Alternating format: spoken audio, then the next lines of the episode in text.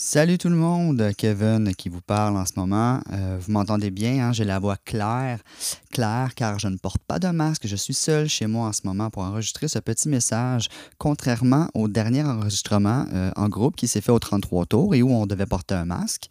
Et j'ai eu la brillante idée de porter un masque très épais, un peu comme l'autre enregistrement d'avant aussi, ce qui fait que euh, dernièrement, je ne vois étouffée. Hein? Je sonne un peu comme le bonhomme carnaval, mais donc voilà, je m'excuse. Ce message est pour vous dire que le son n'est pas fameux en ce sens que ma voix sonne un peu comme si je parlais comme ça. Mais bon, euh, c'est des choses qui arrivent. Et puis, euh, prochainement, je, vais changer de masque. Hein. J'ai appris de mes erreurs. Deux strikes, c'est assez. Je n'irai pas à un retrait sur trois prises. Donc, le prochain enregistrement se fera avec un masque un peu plus léger que je choisirai comme il faut cette fois-ci. Euh, donc voilà, sur ce, je vous laisse euh, sur ce huitième épisode avec Fred Poulain, euh, où on apprend beaucoup de choses sur cet homme. J'ai moi-même été surpris de certaines choses qu'il m'a dit, dont ses bons coups en carrière. Donc voilà, je vous laisse là-dessus. Bonne écoute.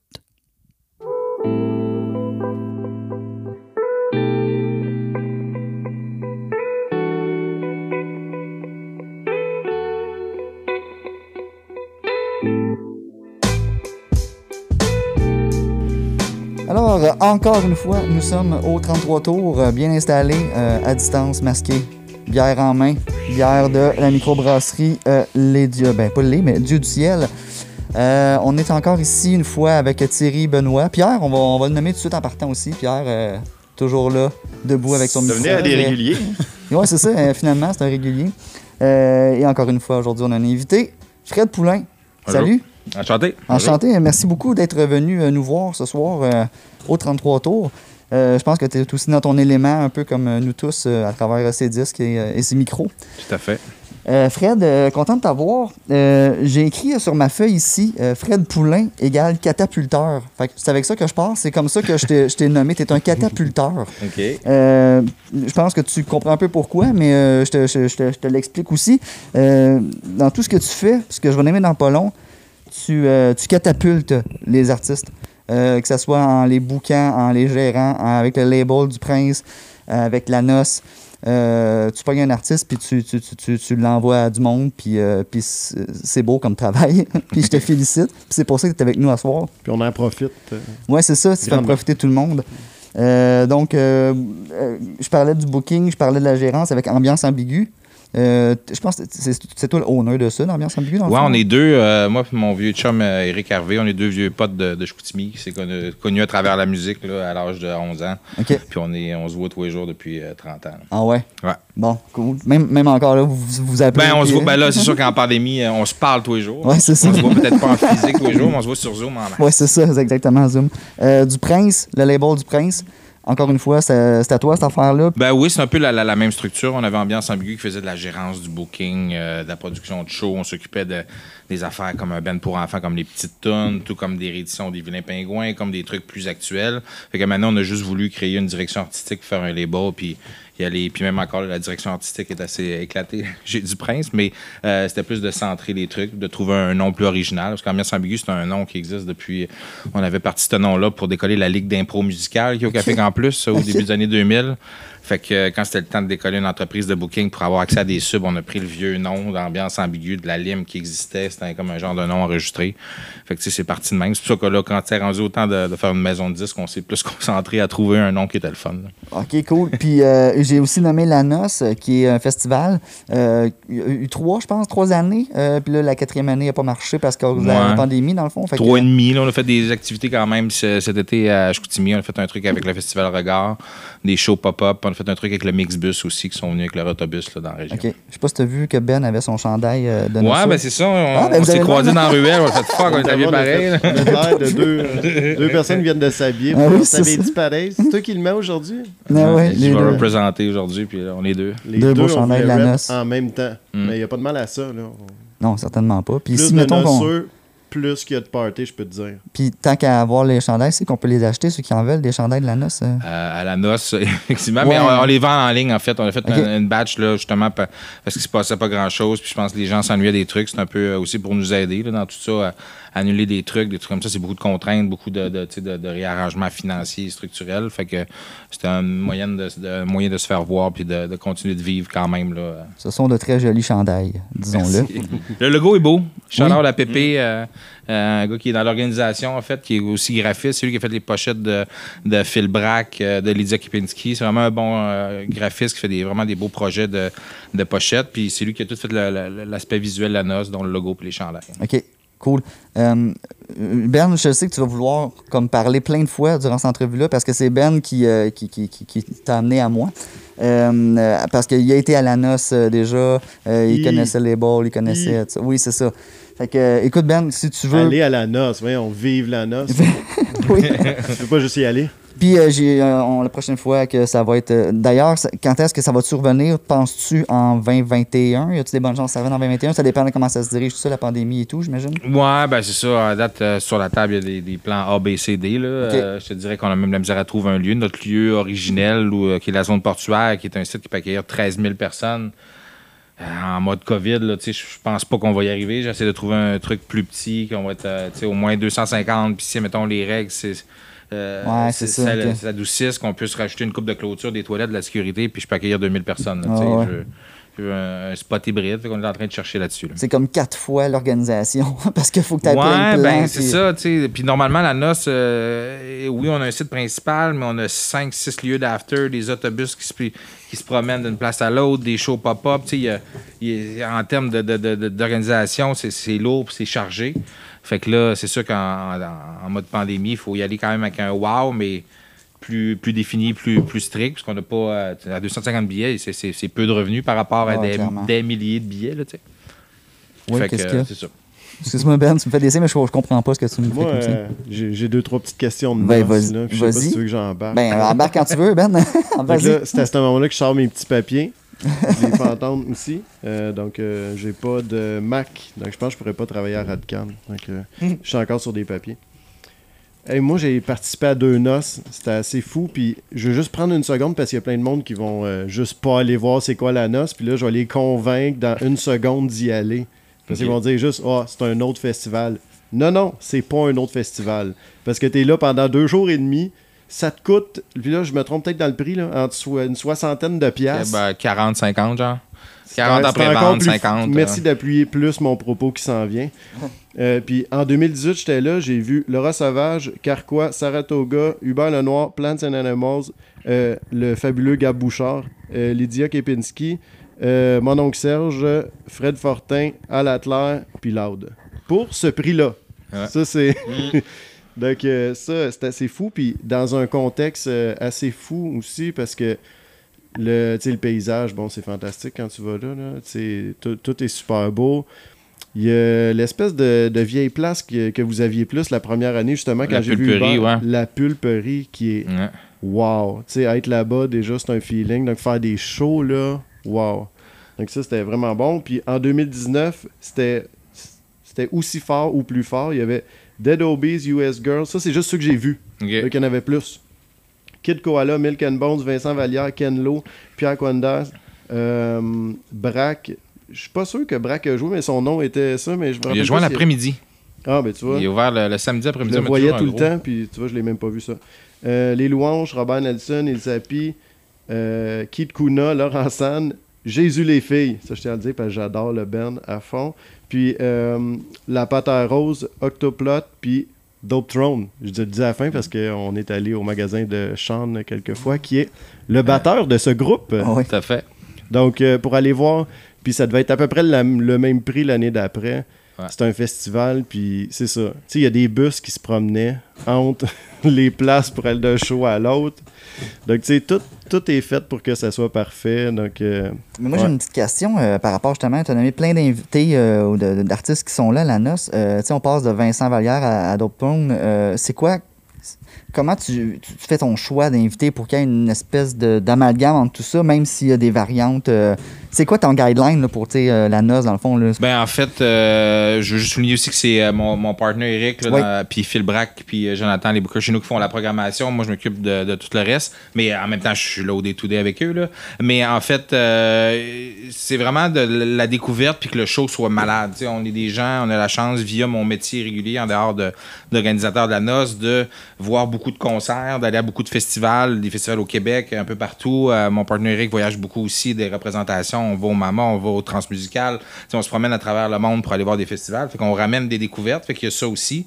Puis après ça, ben, on essaie de, de- de- de placer ça dans un horaire pour essayer de plaire à, à plus de monde possible. tu sais. Comme un Dope Throne, il était le, le- il était le soir à la Marina euh, à 1h du matin dans une petite salle de 300 personnes qui est sur le bord de l'eau.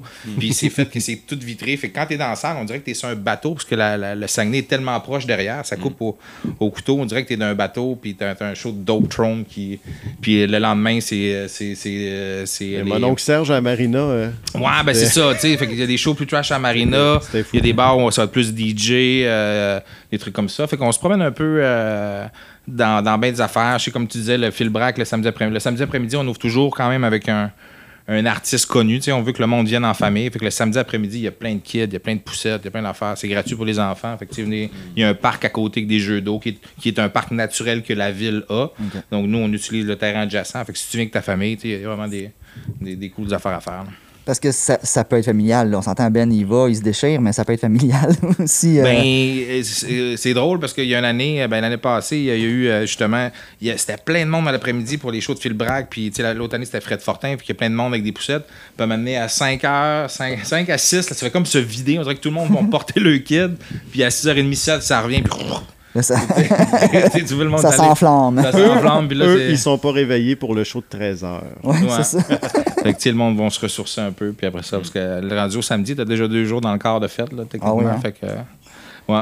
Puis je vais faire du ping-pong un peu avec tes projets, mais ça revient un peu au- au- à la même idée. euh, avec, euh, avec du prince puis ambiance ambiguë, dans le fond, comment vous faites, je vais dire vous, parce que, t'es- comme tu dis, t'es pas tout seul là-dedans, là, pour trouver des nouveaux artistes? Pour moi, ça- ça- ça- je me questionnais là-dessus, en fait, euh, parce qu'il y a bien des artistes, dans le fond, j'en ai écrit un peu ici, là, Laurent Saratoga, Bon Enfant, de, de Brooks, euh, Zoo Baby, ça, c'est tout euh, du monde avec du prince. Euh, j'imagine aussi avec ambiance ambiguë par, la bande, j'imagine, les deux vont, Ouais, vont c'est ça, c'est une là. structure. C'est juste deux noms, mais dans la même. Oui, c'est ça, OK. Comment vous découvrez ces artistes-là, des nouveaux artistes comme ça? Ben, c'est un mix de, de bien des affaires. Je te dirais qu'il n'y a pas un chemin régulier. Tu sais, euh, il y a des trucs, c'est vraiment des démos qui, qui rentrent. C'est quand même assez rare. La traditionnelle, j'envoie mon démo puis je te réponds, mais ça Ouais? arrive. Mais sinon, c'est beaucoup des. des, des euh, quand t'en fais déjà un peu, tu une gang d'amis musiciens, dis hey, mon chum, j'ai de la base dans tel projet, c'est bon, faudrait que tu écoutes ça. C'est vraiment par personne interposée, je pense. OK. Puis via, comme je te dis, en faisant des. euh, j'ai déjà été jury d'un concours au Saguenay, là, Wannabe Énergie, Radio Énergie. J'ai découvert un bon band du Saguenay à l'époque, là. Tu sais, que j'ai commencé à travailler avec eux autres. Ça dépend. Il y a bien des. euh, il y a Puis pas- Avez-vous un, pas quota que vous vous imposez, mais par année, ou vous Hey, non, on va, on va en signer cinq par année, ou on veut, euh, on veut en des nouveaux, ou vous faites, ça va être au feeling, puis celui-là, je le file, puis euh, on l'embarque, puis... Ben, encore une fois, je pense qu'on n'a pas le choix d'avoir un certain cadre pour dire, bon, on a environ tant de sorties, parce qu'il y a un aspect budgétaire, de faire des demandes de subventions. Tu sais, nous, on doit soumettre avant, on a un peu de financement de la SODEC puis de Musique Action, donc Québec-Canada. Il faut souvent soumettre en amont, tu sais, ben, planifier. L'an prochaine année, je prévois faire à peu près ça. Euh, Puis là, fait que, tu n'as pas le choix de te gager, mais en même temps, tu te laisses la porte à si j'ai un coup de cœur. euh, euh, ça m'est jamais arrivé que qu'il y a un projet que je capote, je fais ah non, non, désolé, euh, j'ai pas le temps. Si, si je capote, je capote. on est plein, désolé. je, vais, trouver de la place, je vais, couper d'autres choses que je capote moins, puis je, vais- je vais engager quelqu'un. Si tu penses que le projet peut marcher, euh, puis qu'il va générer des revenus, ben, on va mettre les ressources qu'il faut. Au pire, je vais engager quelqu'un, puis on va, on va soutenir ça, puis on va foncer. Ça dépend à quel point tu- c'est un gambling. là, tu sais, dans le sens, ouais. si, si je crois à un projet à ce point-là, ben, je fonce. Puis en gambling, tu dis ça, puis je pense à la noce, dans le fond, de partir un, un festival comme ça euh, au Saguenay, euh, c'est loin, euh, des, des- gros centres, si on veut.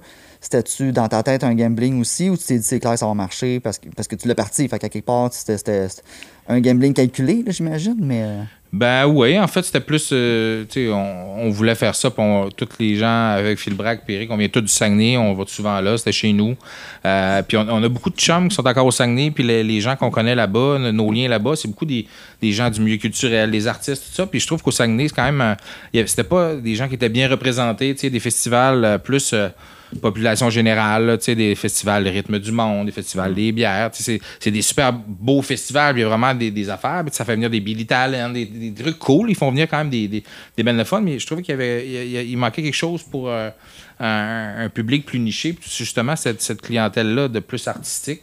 Fait que, euh, puis je, voulais faire ça chez nous, tant qu'à à se partir un festival à Montréal en 2017. là, et- C'est saturé et- un peu, trouvé des commanditaires, un lieu, tout ça, c'est Ouais, tellement de le lieu, sais, le Ah! prix que ça coûterait, ce qu'on dit justement que c'est le fun parce que ça coûte pas cher, puis c'est un no-brainer, tu sais, même tu lances les billets, Mhm. sais, avant, on peut les acheter avant même de savoir qui y va.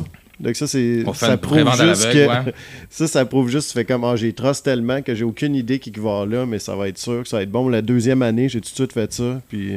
Mais c'est ça qu'on va instaurer. fait Tu pourrais pas faire ça. Tu pourrais pas faire des prix comme ça, puis il fallait que tu loues une place à Montréal. Ah, ça pas d'allure, ça. Impossible. Fait c'est un peu ça l'aspect découverte. Je reviens à ta question de tantôt, de, de- de- au fur et à mesure de se faire un nom que, whatever, si j'ai la programmation, ça je peux, je vais connaître trois bandes, mais c'est sûr, je vais triper. C'est un peu la. la euh, je parlais tantôt des Transmusicales à Rennes, qui c'est un festival qui a à peu près une quarantaine d'années. Fait qu'au début, c'est un festival qui était un peu comme ça sur la découverte. Puis finalement, ils ont mis à, se mettre des gros, gros artistes à payer cher. C'est là qu'ils ont commencé à dropper les revenus. Puis il n'y avait pas nécessairement plus de monde. Fait qu'ils ont, ils ont vraiment misé sur la découverte. Puis depuis ce temps-là, ils se sont fait un nom que euh, c'est le festival où tu vas aller. où c'est les premiers qui vont souvent présenter les artistes. Même que, en exemple, Hubert Lenoir, quand il a développé en Europe, euh, les trans l'ont avait spoté, mais c'était genre, c'est le, c'est le show que tu fais en Europe. T'en fais pas d'autres avant. C'est comme une, obli- une obligation contractuelle. Fait que, euh, dans le sens où c'est ça. Fait que là, ce festival-là, c'est bâti un nom, je connais personne, mais c'est sûr, ça va être malade parce que les programmateurs, ils- à chaque année, ils amènent tout le temps quelque chose que tu fais wow. Fait Il y a un bon pif, là. Ouais, ben c'est ça. Fait que c'est un peu ça qu'on essaie de faire aussi, qu'on veut développer. Est-ce qu'on va y arriver de la même manière, mais on s'inspire de choses comme ça. Puis d'entendre parler euh, Ben euh, de la noce aussi, j'achèterais des billets demain matin pour 2023, sachant que c'est toute une expérience. Tu sais, il m'en parlait, là. Je pense qu'il m'a parlé euh, 30% des artistes qu'il a vus, puis 70% de, du fun qu'il y a eu. sais. Fait que je pense que c'est ça aussi qui est créé avec la noce. Tu me diras si je me trompe, là, mais tu sais, toute cette ambiance-là, la fait qu'il y a des navettes, puis qu'il y a des choses le soir, puis après ça, tu t'en vas à l'hôtel, tu te relèves le lendemain, t'es pas sûr, euh, je suis. Tu sais, fait qu'il y a vraiment. C'est pas juste, oh, on va aller au festival, une petite soirée en couple, le fun, il y a tout le, le package, là. Fait que- faudrait que tu lances une curveball à tout le monde. Faudrait qu'il lance une curveball à tout le monde et fasse la noce classique en 2023, tu sais. Juste des vannes classiques. juste, des- juste du classique pendant trois jours. Pourrait. On pourrait. Mais le mélange est Euh, le fun, en fait. euh, statistiquement aussi, par rapport à notre billetterie, on a à peu près. euh, il y a une année, on avait 49% des gens qui venaient de l'extérieur de la région. Puis l'année passée, c'était 51% des gens qui venaient de Mhm. l'extérieur. Fait que tu mets euh, une moitié de Saguenayens accueillants sur le party avec Ben ouais, plein ouais. de monde de partout qui sont Qui au Saguenay sur le party. Ouais, fait que ouais, le mix des deux ensemble donne de quoi de bien le fun, tu sais. Euh, tu- je sais pas si Ben, euh, t'as-tu de quoi dire sur la noce? T'as-tu d'autres- d'autres d'autres questions sur ton petit papier? Parce que moi, J'ai j'allais. terminé, monsieur, Ok, mon point. parfait. c'est bon, excellent. c'est- J'espère que c'est clair. J'espère que c'est bon. clair. Euh, je lisais un peu euh, à ton sujet. euh, ben m'a envoyé des petits liens, puis j'ai fouillé un peu, puis je me suis. Tu sais, t'as un background assez large, assez profond aussi. Puis je me suis dit, clairement, il a fait des coups qui sont qui est fier de lui dans, dans toute sa carrière, puis il en a sûrement en tête. C'est quoi ton. Mettons que t'as un ou deux meilleurs coups que tu dis, Hey, ça, là, je suis fier de ma shot. T'en as-tu qui te pop? Ben oui, un, un- un truc, là, j'en ai deux le fun peut-être. Bon, excellent. Il y en a un, c'est euh, ben, en fait les trois accords. euh. Moi, je travaillais avec Grimmskong, on est allé faire un show, puis en première partie, il y avait un band qui s'appelait Les Trois Accords, puis hey, man, c'est bien bon ça. On parle au gars après, tu sais, si vous faites un prochain album, tu sais, appelle-moi. Finalement, les, les jours qui ont suivi, on écoutait l'album, puis on capotait, puis on les a rappelés. On Hey, pourquoi on travaille pas maintenant? Tu sais, le Gros Mammouth album était sorti, mais euh, version indépendante. Fait que nous, on a, on a ré- réenregistré deux tonnes, on en a enlevé une, c'est devenu le Gros Mammouth album Turbo. Ouais. Mais le- le- mon claim to fame, c'est plus que j'ai envoyé à Hawaiian à toutes les radios. Et ils m'ont tous dit, dit non catégoriquement. Jamais on va jouer ça. Ah ouais. J'ai dit non, vous avez tous tort. Et j'ai, Mais- avec l'acharnement, puis le boss du monde, Ouais. comment qu'on a travaillé. C'est dans le fond, je sais que Radio Énergie à Montréal ne voulait pas, mais les Radio Énergie en région aimaient, ça. Puis en région, ça pognait. Fait que moi, je parlais aux animateurs en région, je leur envoyais des, des, des CD, puis faisais des concours sans diffuser. Puis là, la- les, les gens de région commençaient à demander à Montréal, puis vice-versa. Fait que, tu sais, même à donné, mon- ils nous ont fait faire une version, euh, parce qu'il y a une fin assez punk rock. On a fait une, un, un edit radio où c'était plus de la un beat de drum plus relax, qu'ils ont fini par l'ajouter. Fait que, euh, tu sais, c'est tout de, de, de gosser puis de builder ça, puis c'est devenu après, ben, tu sais, on en a vendu 200 000 albums de, non, c'est ce ça. premier album-là, de- des premières parties des Rolling Stones, Live 8. Euh, une journée, on a fait euh, Live 8 à Toronto devant 100 000 personnes à 1h de l'après-midi. On, on les a mis dans d'un avion, c'était quasiment un pick-up avec des ailes. là. Ils, ont, ils ont atterri d'un champ en Beauce, puis headliner Woodstock en Beauce le soir même. Ils ont fait deux fois 80 000 dans, dans la même journée. Sais, des affaires un peu rockstar que tu, fais, waouh, c'est fun. à- C'est drôle, tu me dis, tu dis que ça, ça disait non au début. Je me souviens d'avoir vu, d'avoir vu à télé une critique. Puis je pense que c'était Stéphane Fallu dans le temps qui faisait des critiques. Je me souviens plus où. Puis il avait pas aimé l'album, justement. tu sais, Puis euh, je connaissais pas ça parce que c'était tout nouveau. Puis c'était un nouveau CD. Puis comme de fait, on s'entend que les trois accords, c'est devenu ce que c'est devenu. Fait que euh, tout le monde était pas mal dans le champ au début des trois accords pour, euh, pour se faire mettre sur le nez plus tard. Tu dis qu'il y en avait deux. euh, Ouais, ben l'autre, euh, j'ai travaillé un petit moment pendant quatre ans avec Laurent Saunier à programmation du, du jazz puis des franco, un peu ce que Joachim fait maintenant, vous l'avez reçu récemment. Ouais. Puis il y avait un. La première année, je, venais de voir la compagnie créole en show, puis je suis un fan de la compagnie créole. Dans mon premier meeting de programmation avec Laurent Saunier, dit Bon, quelles sont vos idées pour les francophonies Je dis Hey, on fait venir la compagnie créole.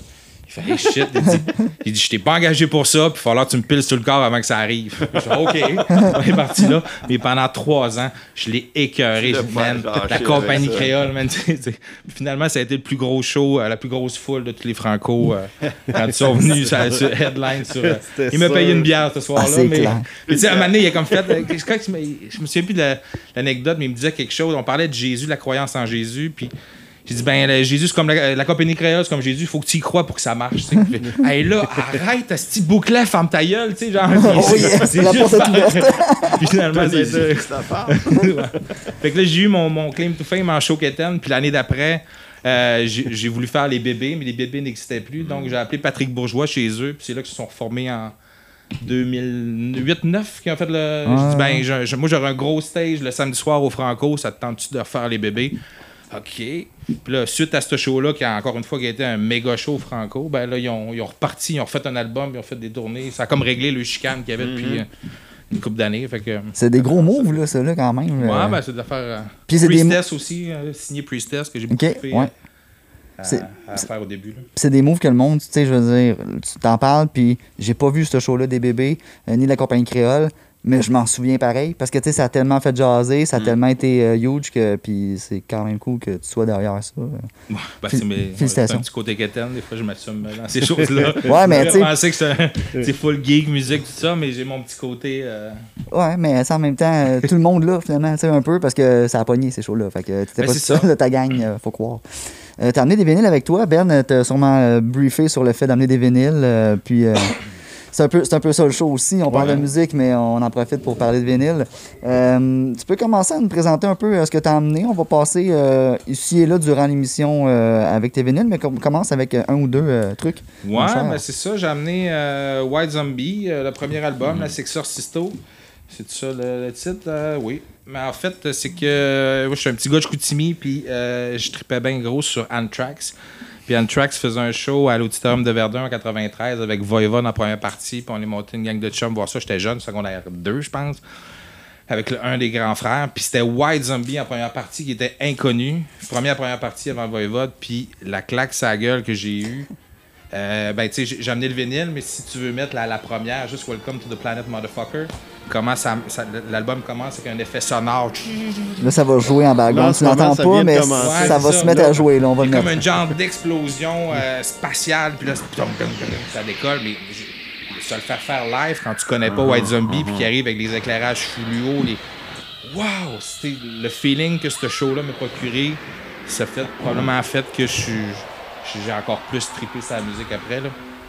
De qu'une découverte comme ça, spontanée, pouvait me faire. Fait que, gros band pour moi, euh, White Zombie, puis cette découverte-là, en fait. C'est souvent ça qui arrive, on s'entend. euh, moi, j'écouterais cet album-là, puis clairement, je vivrais pas ça, cette émotion-là que toi, t'as- pogné quand t'étais plus jeune, puis que- qui, qui t'a suivi avec ça. tu sais. Avoir Puis, vécu euh, l'expérience. Ouais, ben c'est ça. Des fois, euh, il y a, il y a des, même des. Cet effet-là, des fois, se fait par après, dans le sens que tu écoutes un album. Ok, c'est cool, puis finalement, tu, tu, te- tu te ramasses à avoir un show, puis là, le show, il te donne un kick, puis tu retombes dans l'album, puis là, l'album, tu fais Ah, c'est ouais, ouais, ouais, j'ai- j'avais manqué de quoi. J'ai pas vu euh, les gars me le faire dans la face. C'est ça, c'est ce feeling-là que j'ai essayé de requérir souvent après, je pense. Cool. Vas-y avec ton, ton autre. euh, Ben, c'est ça. Euh, le deuxième, c'est. euh, j'ai amené le premier album des Clash. sais, le, le côté punk, le côté hardcore, tout ça de, de ma gang de chums. Je te disais qu'Eric, je le connais depuis secondaire 1, puis j'étais encore proche maintenant, à 42 ans, de ma gang euh, de scouts de, de, de l'époque. On a écouté de la, musique ensemble, qu'on s'est qu'on qu'on gageait nos abonnements Columbia pour savoir qui, qui commande quoi, puis on se faisait des soirées. Ok, moi, je commande Red Lightning Master, toi, tu commandes euh, euh, Injustice, puis Kill 'Em All, puis, tu sais, on commande pas de. En tout cas, fait que des soirées de même, puis, tu sais, le- les clashs aussi. euh, euh, j'ai découvert ça, je me souviens au- du moment quand j'ai mis ça chez, dans la chambre de mon chum Guillaume. D'ailleurs, c'est son vinyle là, que j'ai euh, volé, de- puisque je l'ai découvert chez eux. On a fait des petits échanges, fait que, puis même encore à ce jour, euh, Joe Strummer, euh, idole incontestée, ce que les Clash ont apporté à la musique, au mouvement, la droititude de, de, de, parole et tout ça, c'est quelque chose qui m'a bien gros donné une, une droiture dans la vie. Il y en a qui croient en Jésus, moi je crois au c'est ça, même en ce moment même, euh, je, je me suis acheté une base de deux semaines. euh, euh, j'aime bien gros les instruments. Je suis pas un grand musicien, mais j'aime beaucoup l'instrument. Je construis des guitares, je fais un peu de lutherie. Puis je me suis acheté une vieille base Precision, Precision blanche pour. puis je suis en train de de reliquer comme la base de Paul Simonon, en fait. Puis sa base, elle finirait, c'est marqué un gros Paul dessus. Fait que là, hier soir, justement, j'étais avec mon exacto en train de graver. ton un Paul. Sais, Je suis parti vraiment d'une base neuve, une base à 300$, piastres, une Squire, là, mais. Puis lui, il a, il a- peinturé l'autre son manche. J'ai même commandé sa- son numéro de série, c'est une 1979, c'est S090. J'ai zoomé une photo, puis j'ai commandé sur Internet le numéro de série pour recréer le numéro de série de la base. Fait que c'est mon petit dada de, de- de- de fin de semaine, mais tu sais, le- les clashs. euh, ça, sent la fraude eBay dans le futur, ça. Ouais, c'est ça. Ben non, en fait, j'ai dit, j'ai j'ai une vieille. euh, je me suis fait une copie de Most Ride de Johnny Ramones aussi. Fait que c'est comme un, un peu, c'est mes deux guitares de- de- d'icône du punk que j'ai recréé. Là. Je suis un peu curieux, je vais faire une parenthèse, euh, une parenthèse lutherie. lutherie. Euh, mais euh, tu tu dis que tu fais de la lutherie, euh, genre, t'as t'as appris ça quand, cette affaire-là? Euh, il y a- il y a longtemps ou c'est récent? euh, ou- Ben, je- le luthier, en fait, c'est que j'ai, mon père euh, était musicien un peu aussi. Puis on a toujours un patrimoine d'instruments. Euh, lui a acheté à des, des vieilles Mustang, euh, une vieille base Mustang, puis une Git Mustang qui était maganée. Fait que moi, je, amené, je me suis intéressé à ça. Fait que j'ai comme commandé des pièces. Puis j'ai connu un luthier qui lui me dit Ah, ben, on va changer ça. Après ça, à un moment donné, je repeinture une. Puis euh, finalement, je répare la mienne. Puis. euh, T'as appris sur le tas, j'ai appris sur le tas. Tu sais, J'ai un luthier avec qui euh, je suis depuis longtemps, Al Gunn, c'était le bassiste de Man Without Hats, qui lui euh, est luthier. Fait que, tu sais, euh, encore à ce jour, c'est lui qui va percer les trous quand c'est le temps d'ajuster la ligne du manche. Là. Mais moi, je, je commande les pièces, puis j'avais de même, puis je veux mettre, mettre telle affaire, je veux tel pick-up, je fais mes recherches. Fait que, j'orchestre euh, la guitare, mais puis je peinture dans mon sol à la canette des, des hauts de manche. Je, je suis encore à- apprenti, là, mais. Mais c'est très cool. Euh, Ça, ça m'impressionne, ça, ce monde-là qui fabrique Bravo, des Abbé. instruments. Ouais, ben c'est ça. Fait que je, je, je, je fais ça. Puis mon père, il y en a aussi. Fait que des fois, mon père, il est, il est craqué. Je dis, ah, je ferais d'affaires. Il dit, ah, ben, fais un petit, euh, un petit transfert interact. Tu sais, là, euh, là, 200$, piastres, euh, start le projet. Puis- projet. Puis, là, après ça, quand il vient chez nous, il en monte une. Puis il en- dessine. il en- Mon père est à Chicoutimi, moi, je suis à Montréal. Fait qu'on s'est échangé d'instruments de même aussi. Là. Euh, fin de la parenthèse. Je reviens à tes albums. Euh, les albums que tu as, ton, ton Clash, c'est, euh, tu l'as emprunté à un de tes amis, mais les autres albums que tu as, en général, par, partie plus geek de l'émission, mais c'est-tu des copies que tu as achetées, ça fait longtemps, puis que tu as encore avec toi, ou tu as racheté récemment des, des affaires? ou- Non, j'ai commencé, je pense, en 96 à collectionner des Ah ouais, vinyles. Tu sais, Fait que t'as des belles pièces qui valent de quoi, là, pas mal. Ouais, c'est ça, tu sais. Puis je tripais punk rock à l'époque. Tu sais, tous mes Lagwagon, NoFX, euh, Good Riddance, j'ai tous les premiers prints de ça. J'ai Beck Odelay, euh, j'ai acheté à l'époque. Puis je suis parti maintenant en voyage là, à 18 ans, en 98, je pense. Puis j'ai tout fait la côte est, euh, Vancouver, puis euh, la côte est un peu du Mexique. J'ai voyagé pendant genre 4 mois. Puis là, j'achetais des vinyles partout. Puis à un moment donné, euh, juste avant de revenir à San Diego, je me suis chippé à 90 livres de vinyles que j'avais ramassé. Ça m'a coûté une fortune. Je n'avais pas pensé à mon affaire. Mais je peux pas ramener ça en avion. Si j'avais, je vivais dans un genre de camion DP. Là. Fait que euh, là, il faut, faut, que je me faut, faut que je ramène ça à Montréal. Comment je vais faire? Fait que, euh, ben, là, d'ailleurs, je peux peut-être poursuivre. En fait, justement, là-bas, à Elim, année dans le temps Elim, je fais bien gros sur DRI. C'est là que j'ai commencé à, à plus checker les prints. J'avais trouvé le, le premier print du premier album de DRI. 22 tonnes. 22 tonnes de soit 21, 19 secondes, euh, 46 secondes, euh, 55 secondes. Fait que euh, c'est l'original print. Fait que je pense que j'avais payé 50 Ça, piastres c'est US fort. en... Ça, c'est- du beau. Ça, c'est de la belle pièce. Ouais, ben c'est ça, d'arriver là-dessus, je, je connaissais, je, je connaissais même pas cet album-là. Je connaissais DRI, mais je savais même pas que cet album-là, puis c'est plus métal, euh, c'est plus métal dans le plus vieux, puis c'est ça qui me faisait triper, mais ça c'était vraiment hardcore punk là. Sais-tu combien que ça vaut maintenant, ça? T'as-tu checké? Ouais, c'est quelque chose comme, euh, je l'ai dans mon Discog, je pense que c'est 200, 225. Ok, quand même, ouais. C'est. c'est- Mais, mais c'est- mes vinyles qui valent cher sont plates. Ah ouais? Genre Cœur de pirate, puis euh, genre Madonna Best of, euh, Ok. Cowboy fringant, tu sais, j'ai des affaires que j'écoute pas bien, bien, là, mais. euh, Mais le problème avec le cowboy fringant, c'est surtout que ça sonne comme. Ben, je l'ai vendu, me payer une là, récemment. Ah, bon, ben, c'est un bon choix. J'espère que ta guide fera pas. Ouais, c'est ça. J'espère que ça suivra pas le son. beau. Ça, ça- ça sonnait- ça faisait comme du white noise, ton enfant. C'est ça. C'était Ouais. Ben, il mélangé avait avec jamais le son, joué, qu'il c'était- était mint, là, mais. euh, Mais Mint qui était. ouais. Juste un petit peu moins fort. Cool. Euh, on va continuer plus tard. Avec tes, tes vinyles, on t'en garde un peu pour qu'on ait euh, de quoi jaser plus tard avec toi. Euh, je sais pas, Ben, je sais pas si toi t'avais préparé quelque chose. Je vais avec Thierry. Je sais que Thierry. Vas-y avec avait- le scientifique. Moi, euh, le scientifique. Vas-y, Thierry, je te laisse euh, le micro. Euh, tu vas nous faire une petite chronique, mon cher. Moi, l'arrivée. Comment t'as dit ça? Tu vas nous faire une petite chronique. Ça fait longtemps que t'as pas fait une petite chronique. Je vais faire une petite chronique. Ben là, je vais juste faire une petite. Parce qu'on est dans les vinyles, je vais juste faire un petit. Ah, ok, euh, vas-y, un petit- oui, une avec vite arrivages. sur euh, Oui, mon arrivage de la semaine. Parfait, vas-y. T'es-tu rendu là? Oh, euh, on est rendu, on ça? est rendu où est-ce que tu Je veux. vais le hein? faire parce que j'ai fait chier tout le monde avec ça. Excusez-moi. Euh, on n'est pas du tout dans une nouveauté. Une réédition, Gabbar Sabo, Dreams. euh, classique, classique, euh, jazz, mm, folk, un peu pop. C'est pas du. Les, les puristes euh, disent que c'est pas du vrai jazz, mais en tout cas, moi j'aime beaucoup ce disque-là. Et j'en avais jamais trouvé de copie euh, en état satisfaisant, disons. Et puis, il se trouve qu'il est paru successivement en quelque chose comme six mois d'intervalle, je dirais. Euh, deux rééditions. Une euh, chez euh, Ebalunga, que j'ai fait venir, qui est un. Je ne sais plus où est-ce qu'ils sont basés, mais bref, moi, j'ai j'ai vu ça passer. J'ai fait ni une ni deux, j'ai sauté dessus sans même attendre d'avoir des commentaires, un feedback sur Discogs ou ailleurs. de- sur la qualité du produit, par exemple. J'ai fait comme c'est une réédition, je le cherche, je le veux, je le prends, merci, bonsoir. Et puis j'ai été un petit peu déçu. Euh, Déçu de? Ah de, de remaster ordinaire. Ok. Euh, je sais pas, on sait pas c'est quoi la source. Euh, le pressage est, je dirais, tout juste correct. C'est pas une catastrophe, mais c'est pas une beauté non plus. Et puis tout récemment, il y a eu euh, chez Vinyl Me Please euh, une réédition également. Euh, et, carrément, et c'est le fun, juste pour parler un petit peu de mastering, quand on dit que ça vaut la peine, les rééditions, il faut checker qu'est-ce qu'on achète. là. C'est un exemple parfait de ça. C'est vraiment le jour et la nuit. Masterisé ici, c'est spécifié sur la pochette. Euh, c'est dit ici, je chausse mes lunettes. Euh, cut direct from tape by Ryan Smith at Sterling Sound Studios, Nashville. C'est pas n'importe qui, c'est pas n'importe où, c'est directement à partir du tape analogique. Ça ici, sur les Balunga, c'est mastered by euh, Martin Bose at The Cage Studios. What is The Cage Studios? Euh, distributed by Infinite Fog Productions. Le, le brouillard infini. C'est- pas mal comme ça qu'on peut définir euh, le résultat final. Euh, donc, Il est à juste- vendre. Oui, c'est ça. c'est- oui, oui, est bien, en oui. Euh, juste un exemple. Au début, ça commence avec la guitare en avant-plan, avec un petit peu de violon de contrebasse qui rentre tranquillement euh, en arrière, euh, de violoncelle.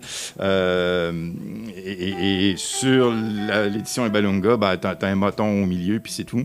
Euh, sur l'autre, ben, tu as, un étagement, tu as de l'ambiance, tu as, la guitare en avant-plan, puis les cordes en arrière-plan. C'est très, très bien défini, c'est assez net. T'as de la viande après l'os. C'est euh, la dynamique, l'émotion est là. C'est c'est vraiment le fun. Ça n'a rien à voir. Donc, euh, les rééditions, quand vous pouvez checker d'où ça vient, faites-le, ça vaut la peine. C'est juste ça que j'avais à Il faut dire. quand même savoir aussi, euh, faut checker le faut quand même connaître un peu la chose, savoir qu'est-ce Ben, que tu il- lis. euh, si- C'est la ben, c'est ça. Quand on ne le sait pas, et puis c'est pas toujours évident de le savoir. On attend Thierry quand on sait pas. Comment tu dis ça? Je veux dire, on attend. Ben voilà, non mais c'est exactement ça. Ce que je n'ai pas fait la première fois est malement pris. Euh, donc, patience, des fois hein, aussi, le temps d'avoir du feedback, d'aller chercher Discogs. Il y a des bons feedbacks souvent sur les rééditions. Euh, Steve Hoffman, on en a déjà parlé. Euh, excellent Il y forum. a le bon vieux courriel, des fois même envoyé, puis qu'il y a quelqu'un qui te répond à la compagnie de disques. Ça a été. euh, Aussi, aussi. Ça arrive ouais. encore, on est chanceux Ouais. des fois. Moi, je, suis intimide, j'ose pas appeler les gens, mais euh, on peut faire ça aussi, oui. Pierre? Puisque c'est c'est un vinyl me please, donc c'est un vinyle Oui. couleur. Euh, non, pas Non, celui-là. pas tout il, est les plein de essentials. black. Les deux essentials sont souvent euh, black. Noir, noir. Il n'y a, pas Ok. de- il y a pas de- aucune fantaisie. Ah non, ça c'est pas Essential, c'est quoi? Celui C'est classique. c'est classique. C'est dans la série classique de VMP, oui. C'est souvent noir le classique, Oui, puis c'est QRP oui. pas mal tout le temps. Parce que la, client- Euh, la clientèle oui. nous dit que C'est QRP d'ailleurs, souvent, c'est pas aussi. nécessairement la super bonne qualité. Non, ça dépend sur lequel. Il y a- tu t'abonnes sur Hip Hop, Essential ou Classique. Sur Classique, c'est souvent du bon jazz, puis près, disons, 8 fois sur 10, c'est QRP que c'est pressé, puis c'est tout le temps Ça master tape. En tout cas, c'est tout le Oui. temps, tu sais, les tapes Oui. analogiques, Oui. c'est tout le temps une belle qualité, Non, non, mais c'est vraiment un beau les travail, autres, souvent, ce qu'ils font, c'est que quand il y a un pressing qui sort, ils font juste fais-moi une couleur vinyl, mais please. Là, exact. tu payes ça pour rien, ça, c'est de la boîte. Mais les classiques en particulier, moi, quand j'ai parlé de la dernière fois de mon Max Roach que j'avais, euh, Percussion Bittersweet, ça n'a pas ressorti ailleurs. Hmm. Ils te font un beau pressing, tu peux juste le trouver là, donc c'est comme go for it. Mhm. Donc, Absolument. euh, c'est Ah, c'est ça. c'est Faut pas mieux au pire, faut- faut s'abonner. Moi, je suis pas abonné. J'ai demandé à un de mes chums qui l'était de le C'est faire. pas bon à tous les mois, mais classique en particulier, t'as moins de hit and miss. Écoute, euh, franchement, ils m'ont presque convaincu et que cette fois-là, j'ai, j'ai, euh, je n'ai que des louanges à, à accorder Mais à cette vont réédition. Ils vont sortir beaucoup de choses que t'as déjà par contre, tu comprends? C'est ça le, le Ah, côté ben oui, bon ben puis mauvais de ça, c'est que oui, c'est tout le temps un beau. C'est pas euh, ton poète, qu'est-ce que tu veux? c'est ben non, parce que Tomb Poet sortent même des affaires qui ont jamais sorti. Ouais, Donc ça, c'est parfait. Tout à fait. Euh, t'as- tu finis, je, je, je, je vois Moi, pas. j'ai fini je- pour ok, le Je vinyle, vois juste comme ta euh, face, mais- je vois pas tes mains. Euh, ok, ben, parfait, super. Si tu veux, après ça, on peut. je- Parce que Ben, je j'en ai. pensais j'en qu'il se mettre à chanter haut les à mains, soir, là. là, si tu Non, veux, mais non, ce que je voulais dire, en fait, je voulais juste faire une intro. Est-ce que Oui. tu allais nous parler? Parce que je sais de quoi tu vas nous parler. Oui. Euh, puis, euh, j'allais juste dire plusieurs personnes, puis ça arrive souvent sur des groupes euh, Oui. Passion Vinyle et ou autres, Oui. euh, qui se retrouvent avec des tables usagées. Euh, c'est mon cas. Euh. C'était le cas de plusieurs personnes. En fait, c'est bien Ah, rare que tu commences je avec une table poser la question continuellement. Quand tu commences, d'ailleurs, Fred, c'est quoi, toi, comme table tournante pour le fun? J'ai une Project 2, je pense. OK, parfait. Là, Mhm. tu l'as acheté neuve? euh, Ouais, mais j'ai été mal chaussé jusqu'à très tard. Euh, je pense que j'étais pas avant. Jusqu'à là, tard, j'avais une vieille table tournante, puis euh, mon CD player, c'était un Discman passé. Bon, oui. Mais euh, ouais, j'ai une NAD. euh, mon système, c'est du NAD. Euh, triangle mes, mes speakers. Mhm. Mais c'est ça, tu as Mhm. commencé mal chaussé, mais tu as quand même commencé Ouais, ben comme là, plusieurs On commence tout quelque part aussi. Ouais. C'est ça. Mais, Puis c'est pour ça que toi, tu veux puis tout le monde n'est pas nécessairement audiophile non plus. Ouais, il juste Euh, faire moi, je radote truc, toujours la même affaire. Moi, je viens du chant audiophile, fait que je suis, I have more uh, of a concern. Mais euh, c'est- mais mais il y a- il y, a des choses, il y a, il y a un petit guideline qu'on peut faire. Parce que euh, si je prends l'exemple de Passion, par exemple, euh, l'exemple par exemple, excusez le pléonasme, euh, je te dirais 85% du monde, c'est des tables vintage des années 70-80, euh, même plus souvent qu'autrement 70, euh, japonaises pour ne pas le dire, techniques pour ne pas le dire encore moins, mais... Bref, euh, puis je me fais toujours poser la question, oui, mais ça c'est bon, ça c'est bon? Euh, honnêtement, d'abord, pour être tout à fait honnête, je connais pas tous les modèles, loin de là. Euh, Il y en aurait trop. Mais une bonne table japonaise des années 70, modèle pas trop cheap, en général, ils ont assez bien vieilli.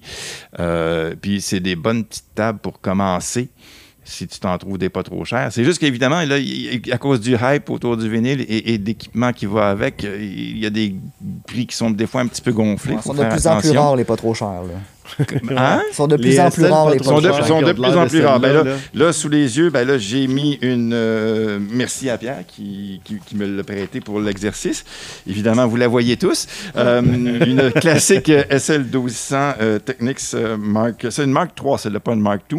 Et la que plus c'est étant la Mark II, mais c'est à peu près pareil. Euh, Qu'est-ce que je voulais dire? Oui, parce que c'est ça, parce que c'est tellement un classique. Je veux dire, aujourd'hui, tu dis table tournante, puis dans l'esprit de la majorité des gens, ce qu'ils vont voir, c'est une SL 1200. tu sais. Fait que euh, c'est assez classique. Donc, euh, l'usager, je me suis fait, j'avais fait un petit texte, je, me, suis- je m'en servir comme pense-bête un peu. Les choses à vérifier quand vous tombez sur une table tournante usagée. Mettons, euh, vous, êtes sur Kijiji Marketplace, puis vous voyez une belle petite table passer, vous dites, ça a l'air intéressant, elle a l'air clean, elle a l'air propre. Déjà, elle a l'air clean, elle a l'air propre, c'est pas pire. hein. Si vous arrivez et que ça a l'air d'une poubelle, méfiez-vous. Ça se pourrait qu'elle ait été maltraitée.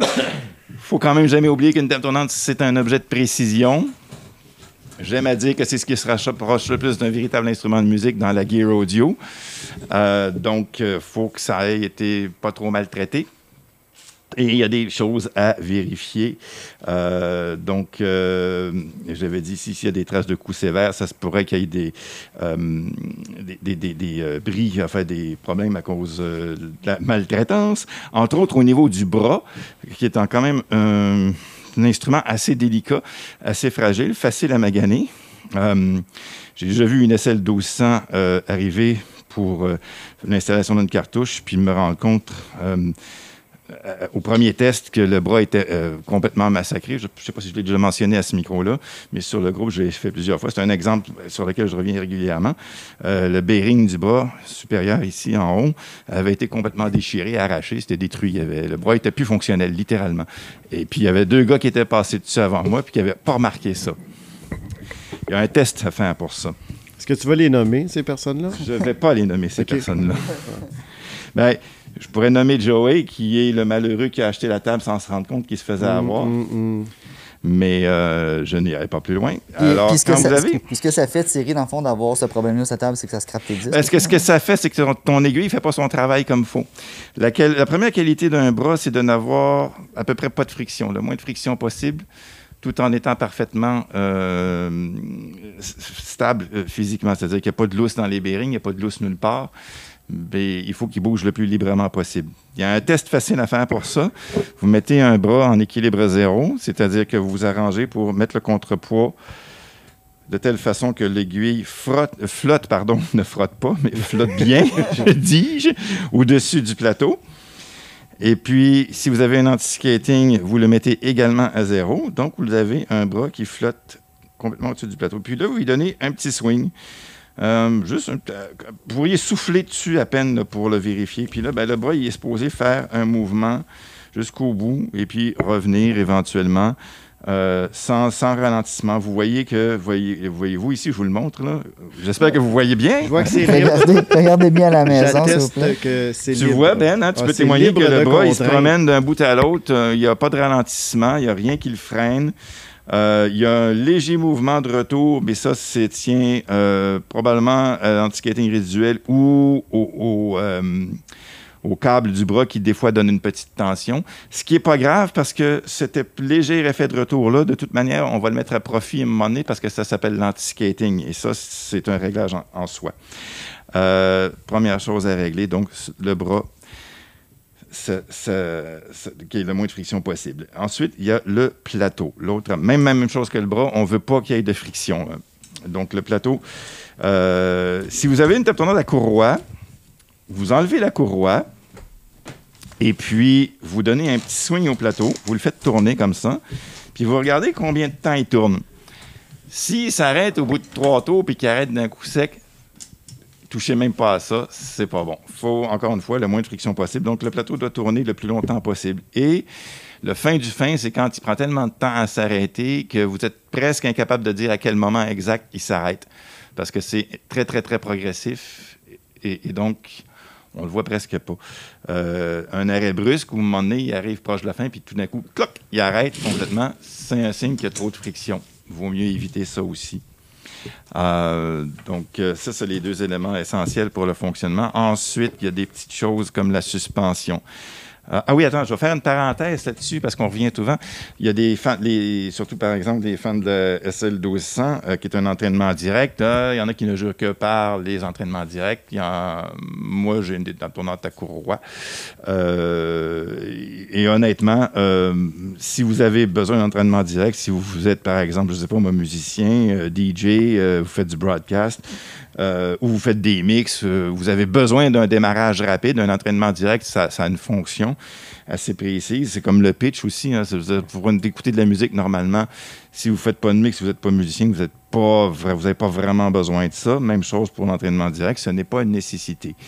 Euh, Quelques c'est pas... chanteuses, des fois, quand ils faussent, puis t'ajustes. Oui, le mais c'est pour ça que tu parlais des musiciens. Un peu, on- on- on- ils n'ont pas sorti de tournée avec de, de l'autotune encore, par exemple. Non, ça Ah, s'en vient. Moses. oui, sûrement. Parlons pas de malheur. Euh, Qu'est-ce que je disais? Euh, donc, euh, oui, c'est ça, euh, entraînement direct ou entraînement en courroie.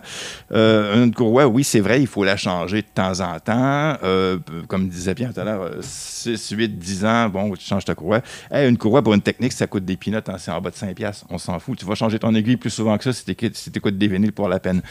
Fait que, à mon avis, c'est pas une bonne excuse de dire qu'il faut changer la courroie. Je vais en trouver une autre. Et, et surtout, comment t'as dit ça? Ben, il dit, je vais en trouver une autre. excuse. Oui, oui, oui, oui, ben, je suis sûr. Euh, et, et puis surtout, c'est pas ça qui fait qu'une table tournante est meilleure qu'une autre. C'est pas l'entraînement, c'est pas le type d'entraînement. Il y a des très bons entraînements directs, il y a des très mauvais entraînements directs.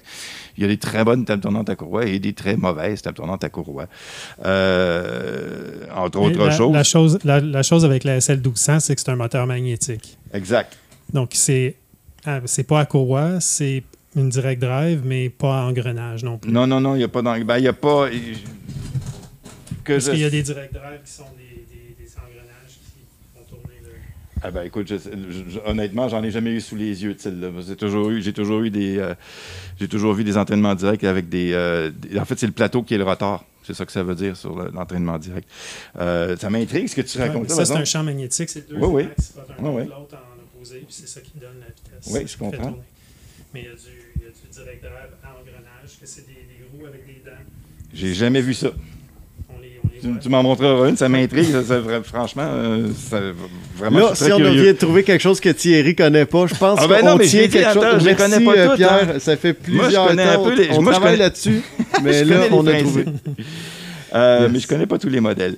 Euh, Qu'est-ce que je disais? On- donc, c'est ça. euh, on parlait de, de ce qui est le mieux. La masse. Bon. Euh, une table tournante qui a une certaine masse, en général, c'est préférable à une table qui est trop flimsy, qui est trop, qui est trop légère. Euh, petit boîtier en plastique, très léger. Euh, bon, des tables plus d'entrée de gamme. Comme, c'est souvent le souvent cas. plus résonnant. Comme c'est souvent le cas dans bien des trucs, là. souvent quand c'est Oui. plus haut, c'est meilleur. Oui, bah oui, sur- et sur- surtout pour le plateau. Moi, là où je trouve que la masse c'est le plus important, c'est le plateau. Plus le plateau est lui-même est lourd, en général, mieux c'est. Euh, parce que c'est là que tout se passe. hein. Euh, même s'il y a de la résonance un petit peu euh, dans le boîtier de la table, si le plateau est conséquent, ben, ça va être dampé par le plateau.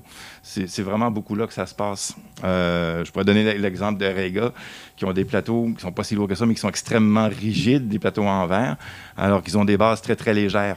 Et ça fonctionne du feu de Dieu. Ça marche super bien.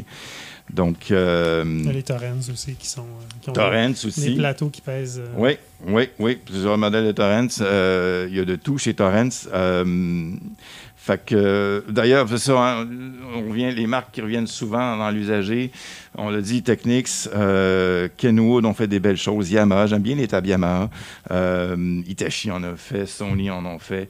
Euh, vérifiez ces points-là, puis si ça marche bien, vous êtes correct. Là, Euh, mais tu sais, là, tu as parlé de plusieurs points qui sont quand Oui. même longs à vérifier, puis il faut quand Oui. même se connaître un peu. Mais mettons que quelqu'un se pointe chez, chez, chez un vendeur Marketplace qui Kijiji, qui Oui. offre une table pas trop chère.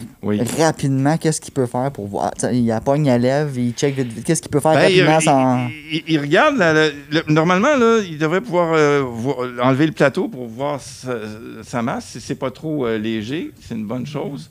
Euh, la table en général, il peut prendre. Déjà, juste sous-peser la table, si c'est trop léger, c'est mauvais signe. Les deux tests que j'ai dit là, pour le plateau, la rotation, là, pour, la, friction dans les deux cas, hein, le bras, le plateau. Après ça, ben, c'est vérifier tout ce qui est contact. Si c'est une.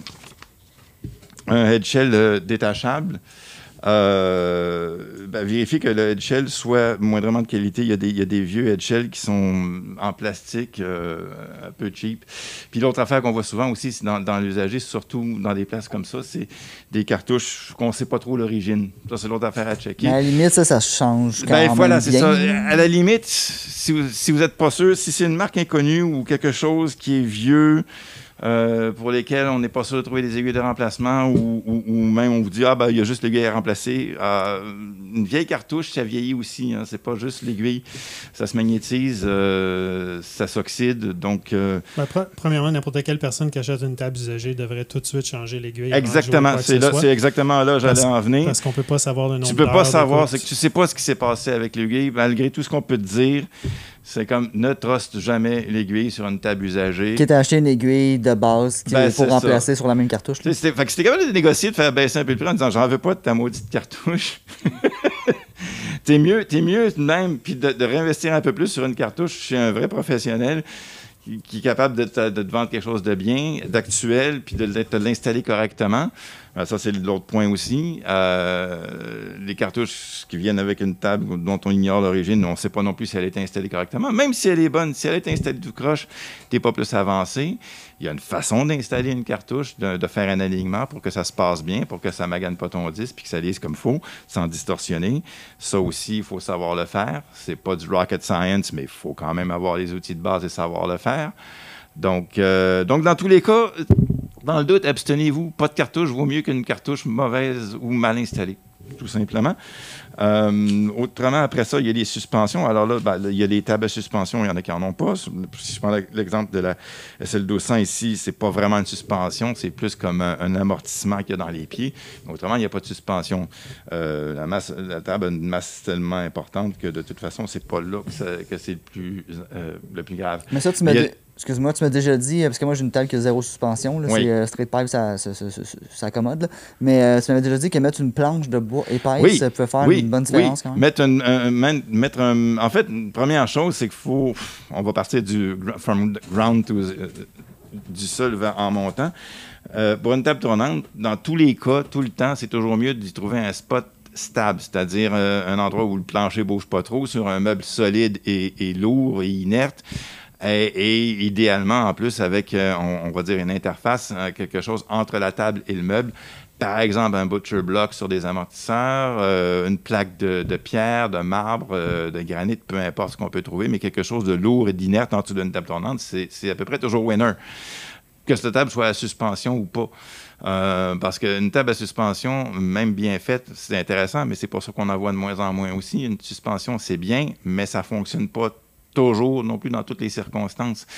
Euh, c'est fait pour filtrer certaines fréquences essentiellement. Si tu marches à, côté d'une table à suspension, tu risques de l'exciter plus qu'autre chose. Donc, elle va se mettre à, osciller, puis ben, ton, disque saute, puis là, tu fais Ah, ben ouais, qu'est-ce qui se passe? Ben, il se passe que ta suspension réagit. Donc, euh, donc c'est ça, euh, damper en. Euh, Moi, je dis souvent, vaut mieux pas de suspension qu'une mauvaise suspension, qu'une suspension mal ajustée. Euh, puis c'est pour ça, justement, qu'aujourd'hui, les fabricants n'en font presque plus des suspensions, parce que faire une bonne suspension, c'est compliqué, ça demande des ressources, c'est plus cher. Euh, ben, pourquoi pas faire jouer sur la masse et puis euh, essayer de, comme j'ai dit, de, de le mettre sur une base qui est stable, quelque chose de bien inerte avec, comme on disait, un butcher block ou euh, une plaque de pierre en dessous, c'est excellent. Euh, donc euh, voilà, est-ce que j'ai autre chose? Est-ce que tu as autre chose? Où ça fait le tour, Oui. mon cher? Dernière. Hein? Euh, je, je me demandais, est-ce que tu as autre chose Oui, ça fait oui, le dernier, point par rapport euh, au bras. Bon, bras en S, bras droit, honnêtement, moi, j'ai pas de préférence. C'est à peu près euh, comme le Direct Drive ou Belt Drive. Vous avez le droit de préférer ce que vous voulez, mais c'est pas ça qui est le plus important. Ce qui peut être intéressant, par contre, assez important, c'est ce qu'on appelle les pimentes. Ça, j'en ai déjà parlé brièvement, je pense. Ça, c'est des tables. C'est sorti surtout dans les années 80 où il y avait euh, éliminé la coquille, le head shell. Ce qui fait que tu arrivais avec ta cartouche puis tu planté directement dans le bras. C'était enfichable directement dedans. Donc, pas de head shell, pas de fil, pas d'ajustement à faire. C'était merveilleux. Tu avec ta cartouche, hop, c'était standardisé, les poids, les pesées. Euh, sauf que ça veut dire aussi que ton, que ton bras, la plupart du temps, il n'y a pas de contrepoids ajustable, ce qui te rend captif d'un type unique de cartouche. Et comme ça n'est plus fabriqué aujourd'hui, le choix d'aiguilles et de cartouches pour ce type de table-là est vraiment est rendu assez rare. Il y a Nika qui en fait encore quelques bonnes. Pierre, d'ailleurs, je pense que tu en as une bonne sur la tienne, tu disais tout à l'heure. Euh, mais ça reste très restreint. Euh, c'est assez limité comme choix. Il y en a quelques bonnes tables. Il y a des tangentielles qui sont, qui sont très bien. Technique en a fait quelques-unes. Je pense que c'est ça que tu as. Mhm. Euh, mais il y a eu beaucoup de, trucs assez boboches de fait là-dessus aussi. Pas seulement tangentielles, mais en général, les pimentes. L'avantage, OK, je vais faire une parenthèse. Quand une table tangentielle, avoir un piment, c'est un avantage parce que ajuster une table tangentielle avec un headshell traditionnel is a real pain in the ass. C'est vraiment, demande à n'importe qui qui fait des tables tournantes, il va dire c'est épouvantable d'essayer d'ajuster une tangentielle avec une coquille détachable. Le piment, ça a cet avantage-là, comme ta géométrie est toujours la même, tu dessus puis c'est fini. Moi, je dirais que c'est le seul avantage que tu peux encore avoir aujourd'hui avec une piémante. Autrement, essayer d'éviter ça va vous rendre captif d'un seul type de cartouche. Euh, tu as, parlé de bras droit ou bras euh, en S tantôt. Oui, oui. Euh, malheureusement, il y a Stanton qui a fait un bras droit de 3-4 pouces de long. Que Ça a l'air d'une table tangentielle, mais en vérité, elle se lie en. Donc, quand tu arrives à milieu, au milieu du disque, ah, c'est de la disto, ah, ça commence à sauter. Complètement, mais ça, tu, ne peux mettre que des cartouches avec des aiguilles sphériques là-dessus en partant. Donc, moi, je dirais, je dirais que c'est à éviter. Oh, complètement, complètement. absolument, absolument. Stanton a sorti quelques. Ben, Stanton a fait quelques bonnes tables. Ils se ressemblent tous en plus, leur maudite table. Euh, mais ils ont des modèles vraiment cheapettes avec des bras droits et courts comme ça. Euh, tu as des erreurs d'angle épouvantables là-dessus. Euh, merci de le dire, Pierre. Oui, effectivement, à éviter le plus possible. Um, fait que voilà, c'est pas mal ça. Excellent. Donc, dans le doute, on écrit à Thierry. Puis dans le doute, c'est ça, je comprends même pas pourquoi on fait toute cette chronique-là. Parce que dès le départ, j'étais comme moi, à chaque fois que j'ai une question, je suis demandais à Thierry. c'est ça. Puis Thierry est accessible. Ben, là, j'ai donné un guideline, quelques, quelques, trucs à vérifier que, que tout le monde peut faire facilement. Là, puis, euh, Absolument. Mais Thierry tout est, est, disponible. ah oui, ouvert à tous, chose, euh... je vais finir avec, excuse-moi. N'achetez jamais une table à distance sans l'avoir checké vous-même, sans l'avoir manipulé, sans avoir fait les vérifications que j'ai suggérées. Euh, je reviens toujours à l'exemple du bras de la table de Joey. non, c'est pas vrai, il est allé sur place, il s'en est pas rendu compte. Mais il y a eu d'autres cas comme ça où des gens sont arrivés au, service chez nous avec des tables qui ont acheté euh, à distance, ils l'ont fait expédier. Puis ben, c'est une catastrophe. Euh, je me souviens d'un en particulier, un, modèle à tiroir tangentiel. C'est arrivé tout dérinché. Le plateau avait été expédié sur la table. Quand vous transportez une table, d'ailleurs, si vous pouvez enlever le plateau, toujours préférable, ça donne un break au, au, euh, au, bearing, au pivot. C'est une bonne chose de le retirer. Euh, fait que c'est ça, c'était arrivé, c'était un massacre. Euh, donc, allez la chercher vous-même, mettez vos mains dessus. Ouais, et ne jamais touchez à la vraie chose. dans votre bras. Non, puis non, non, puis t'apprends pas sur le côté non plus en dessous de ton bras. C'est pas une baguette de pain, une table tournante. T'apprends ta garde, tu transportes à plat, toujours. Parce qu'en plus, des fois, il y a des fluides dans certaines sections. Euh, dans certains pivots puis dans certains bras, euh, tu veux pas qu'ils se renversent non plus. C'est plus rare, mais il y en a. Donc, euh, puis, ou des cas de suspension aussi, c'est facile à dérégler si tu, te promènes avec ta table en dessous du bras. Donc, non, transporter ça à plat, une table tournante, toujours. Cool. merci beaucoup, Thierry. Puis, comme je disais, moi, il y a une couple de mois, je t'avais écrit sur le, groupe. Ben me dit écrit à tel gars qui était toi, que je te connaissais pas en dedans de quelques minutes, tu me, ben, quelques minutes, peut-être même quelques heures, tu me réécris. Je suis pas mal toujours sur le groupe. je, donne, ton nom à des gens que tu connais Puis pas. tu me réécris, c'était. je pense que ça, a été mis au jour. Là, mes messages. Euh, c'était super clair. Puis c'est là que tu m'avais parlé du dioxyde qu'on avait déjà parlé dans un autre, euh, un autre euh, émission à un moment donné. Là, mais bref, tu m'avais expliqué clairement quoi faire. Puis bref, tout le monde écrivait à Thierry si vous avez des questions. Il est disponible. Fait que je te mets bien de la Attention, tu que Vénile, c'est le groupe, vous pouvez venir vous abonner. C'est le groupe le plus friendly, le plus fun pour les tripeux de vinyle en ville. Euh, puis je suis toujours là, donc euh, voilà. Il y a bien des, fans, il des fans de Pink Floyd puis Metallica, mais tu sais, il y a, il y a, oh, il y a de tout. sortes d'affaires. Hein. Il y a vraiment, non, mais c'est ça qui est merveilleux, c'est que c'est vraiment, il y a vraiment de tout. C'est un écosystème Exactement, c'est ça. Il y a les trucs les plus banals, puis il y a les trucs les plus pointus, qui, qui, qui, mais tout le monde est friendly, tout le monde est le fun. Fait que pas de trop. Cool.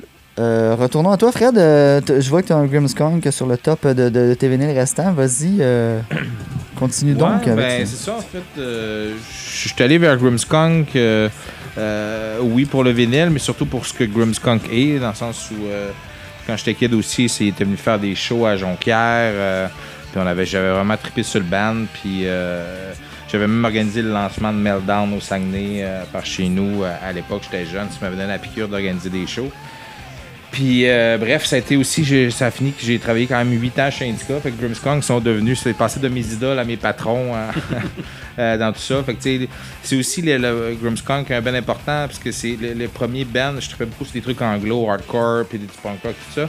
Mais c'est le premier band qui m'a amené à tripper sur la musique québécoise. Euh, après ça, j'ai embarqué sur du Groovy, du Fred Fortin, du WD40, du Marat Tremblay c'est ce qui m'a permis de, de, de, triper sa musique québécoise. C'est pour ça d'aller justement sur euh, chez Indica, puis là, bon, être impliqué dans les vulgaires machins, de caféine, euh, tout ça. Fait que, ça a été un, un ben marquant pour moi là, euh, dans, dans, toute ma, ma discographie, si on veut. Tu as travaillé de, de, de, quand à quand? Chez Indica pour le fun, curiosité 2002 à 2008. 2002 à 2008. On a failli travailler, on a passé proche de travailler ensemble. quand j'étais à l'université, je suis sorti de l'université, j'ai rencontré, j'oublie son nom, Colin, mais c'est pas grave. Kyria. Qui? Kyria? Non, euh, un gars qui travaillait chez Musique Plus avant. Pedro. Oui, exactement, Pedro Barbarossa. C'est ça, hein, son Pedro Barbosa. Barbosa.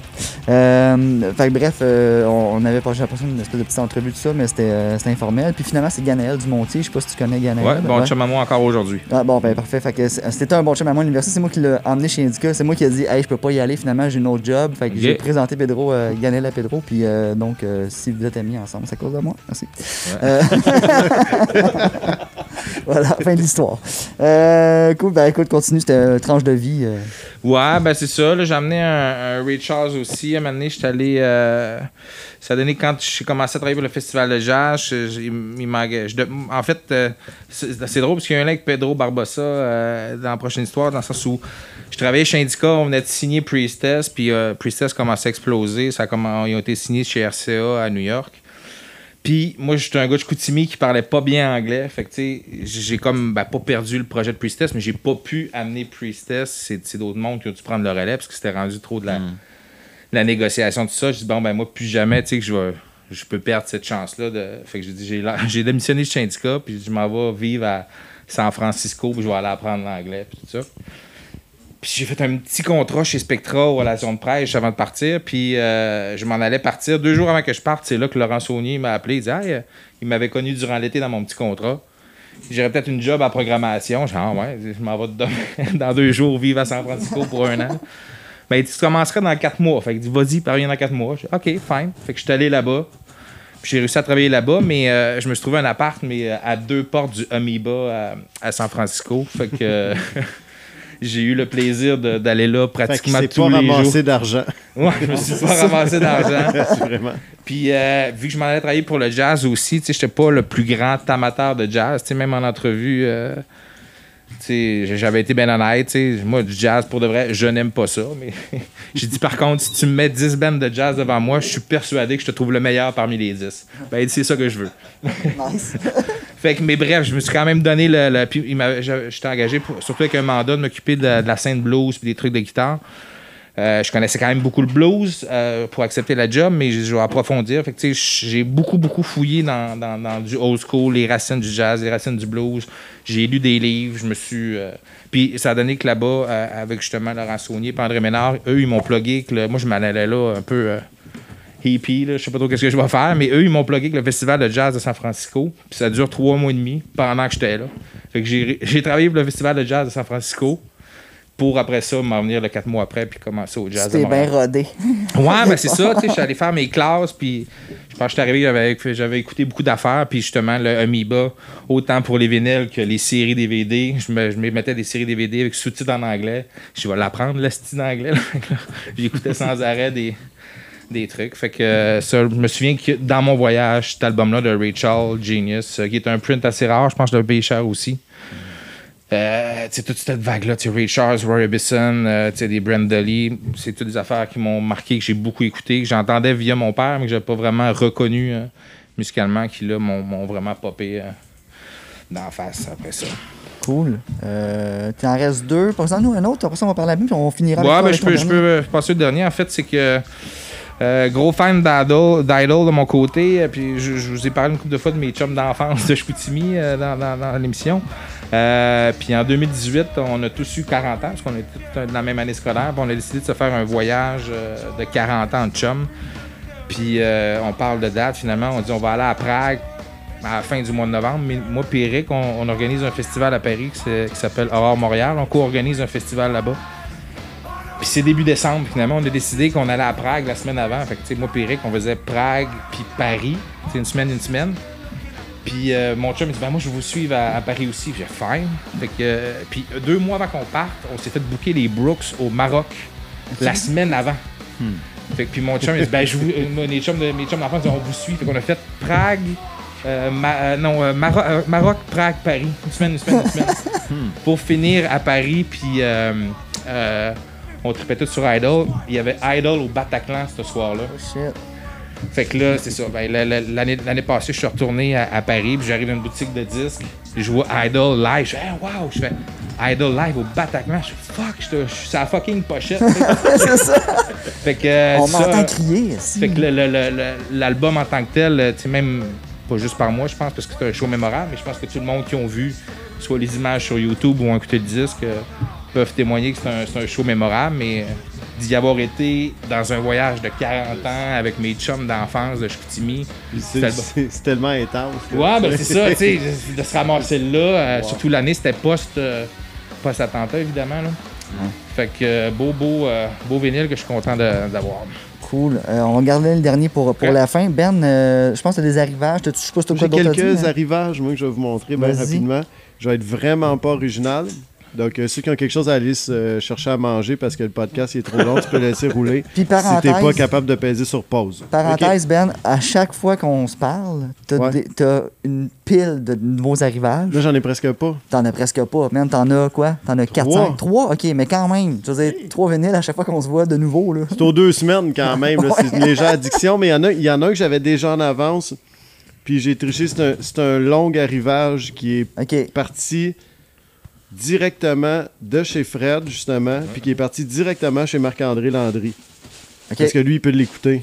Donc, euh, j'ai été y porter ça. Bon, parfait. Donc, il a pu l'écouter puis me dire en passant que c'était très bon. Moi, je ben l'avais déjà écouté, mais juste Bandcamp. Hein, on t'écoute. Euh, on t'écoute. Euh, justement, tiens, on va commencer par ça. Donc, dans mes arrivages, il y a un nouvel album de The Brooks qui est c'est beaucoup d'action, hein. c'est beaucoup d'instruments. Donc, euh, beaucoup, beaucoup, beaucoup de, de funk. Puis, euh, j'ai pris quelques petites notes. Troisième album euh, complet. Donc, il y a eu du EP, il y a eu d'autres choses aussi. Il y a encore un beau EP disponible aussi en 45 tours, 4 pièces. Donc, ça, vous pouvez trouver ça. ça a été arrangé par Antoine Graton puis direction de l'orchestre qui contient beaucoup d'instruments. Hein, attention, je vais vous les nommer. J'aime ça faire des énumérations un peu trop longues. Donc, euh, trompette, saxophone, euh, flûte, harpe, basson, corps, hautbois, clarinette, timbale, cloche tubulaire, trombone basse. C'est trombone, c'était juste trop normal. Euh, tuba, violon, alto puis violoncelle. Donc, tout ça, c'est mélangé en plus du ben régulier pendant tout le cours de l'album d'une tonne à l'autre, ça change aussi. Puis vraiment, là, en tout cas, si vous aimez. Euh, moi, je disais tantôt que je trouvais ça le fun, le côté un peu clavier, des fois new school, mélangé avec les vieux arrangements. Justement, tu montrais euh, du euh, Ray Charles, donc tu sais, des beaux arrangements de violon mélangés avec du clavier analogique par-dessus analogue. Donc, tu sais, c'est un peu. tu sais, j'ai trouvé ça pas le mélange. Puis aussi, ben, il faut dire que c'est Chris Demury qui fait, euh, la pochette, qui fait la pochette, donc ça, faut dire ça. Puis d'ailleurs, il remercie, puis ça, euh, c'est Rest in Peace parce qu'il n'existe plus, mais il remercie euh, le Club Déjeuner du 180 grammes. donc, ça, c'était important pour cet album-là. Donc, ça, c'était mon premier arrivage. Puis, bien entendu, vous savez que je suis geeky, donc j'ai pris la peine d'écrire à Fred pour être capable de, trouver la version limitée à 100 que vous pouvez trouver sur le Bandcamp si vous voulez l'acheter. Ou oh. la superbe édition jaune aussi. puis en plus du regular black aussi. Là. Techniquement, le jaune est disponible seulement dans les boutiques indépendantes de vinyle. On essaie de. Donc, allez voir, euh, c'est ça. Votre allez voir votre disquaire, puis. Euh, c'est déjà. il y en avait un paquet, puis. Ça, c'est un achat que. Là, je suis au 33 tours, je devrais pas faire ça, je parle d'un autre shop, là.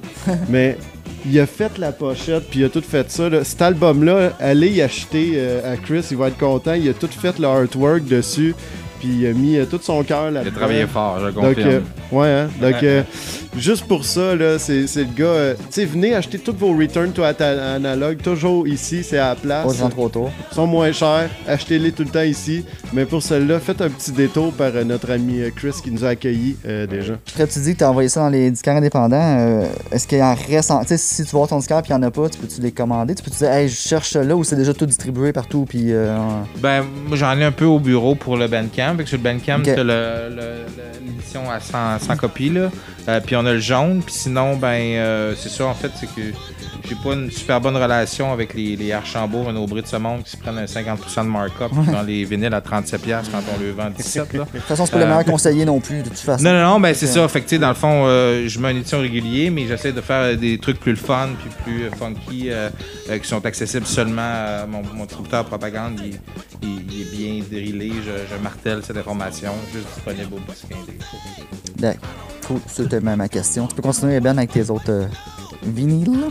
Ouais, mais c'est le fun de faire intervenir le gars qui participe au projet. C'est sûr, hein? c'est une bonne affaire. Euh, je veux juste préciser, l'orchestration, en fait, c'est les arrangements d'Antoine, c'est qu'il y, a comme un début, puis il y, a des, transitions, puis il y a une fin. Je dirais que les tunes normales, c'est vraiment de Brooks à 8.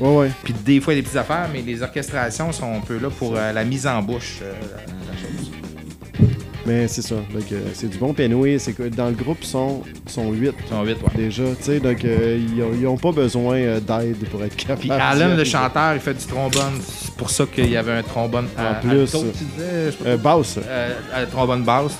Parce qu'il y a déjà un trombone régulier. Ténor. C'est normal. comme un tour européen où ça coûte cher à bouger. 8 personnes déjà? Wow. Ben, ça coûte plus cher encore à déplacer parce que techniquement, l'album devait sortir en mai. J'avais une tournée au Maroc, j'avais une tournée en Allemagne, j'avais deux mois en Europe de booker. je pense qu'on a perdu quelque chose comme 40 000 de billets d'avion seulement. Juste déplacer ça, puis déplacer la sortie. Wow. Parce que l'album est sorti chez un label qui s'appelle Underdog en Europe, qui eux aussi sont distribués dans plusieurs pays, là, en Asie, en Allemagne et tout ça. Fait que l'album sort vraiment, on est des équipes de PR dans, dans 10 pays en ce moment. Fait que c'était ma première fois que je sortais un. Je me reprends mon pre-test de, l'époque de coordonner une sortie euh, euh, mondiale euh, d'un projet, c'est ça qui est le fun. C'est un beau projet, puis mais ça m'a assez. allez écouter ça, cet album-là. les autres, c'est pas, pas de la, grosse. Mais il y a une nouveauté puis une vieille affaire. Je me suis acheté juste un Greatest Hits de Bjork parce que j'aime la fille, puis j'aime trop de pièces différentes sur plein d'albums. Donc c'était le côté pratique de la chose, c'est supposément un bon pressing qui est fait chez Optimal. Donc, euh, on espère. C'est fait dans le bon pays. Euh, donc, euh, on se dit tout le temps que c'est fait un peu plus clean, mais c'est ordinaire. C'est ordinaire des fois, mais la plupart du temps, c'est bon chez Optimal. C'est eux qui font le, Blue Note Classic Series aussi au complet mhm. l'année prochaine. donc, j'espère que ça va être comme du monde. C'est Mastery Kevin Gray aussi. ça devrait être correct. Et euh, l'autre, c'est le dernier ton de poète. Je suis pas original, hein? je pense que j'en achète 4 sur 5.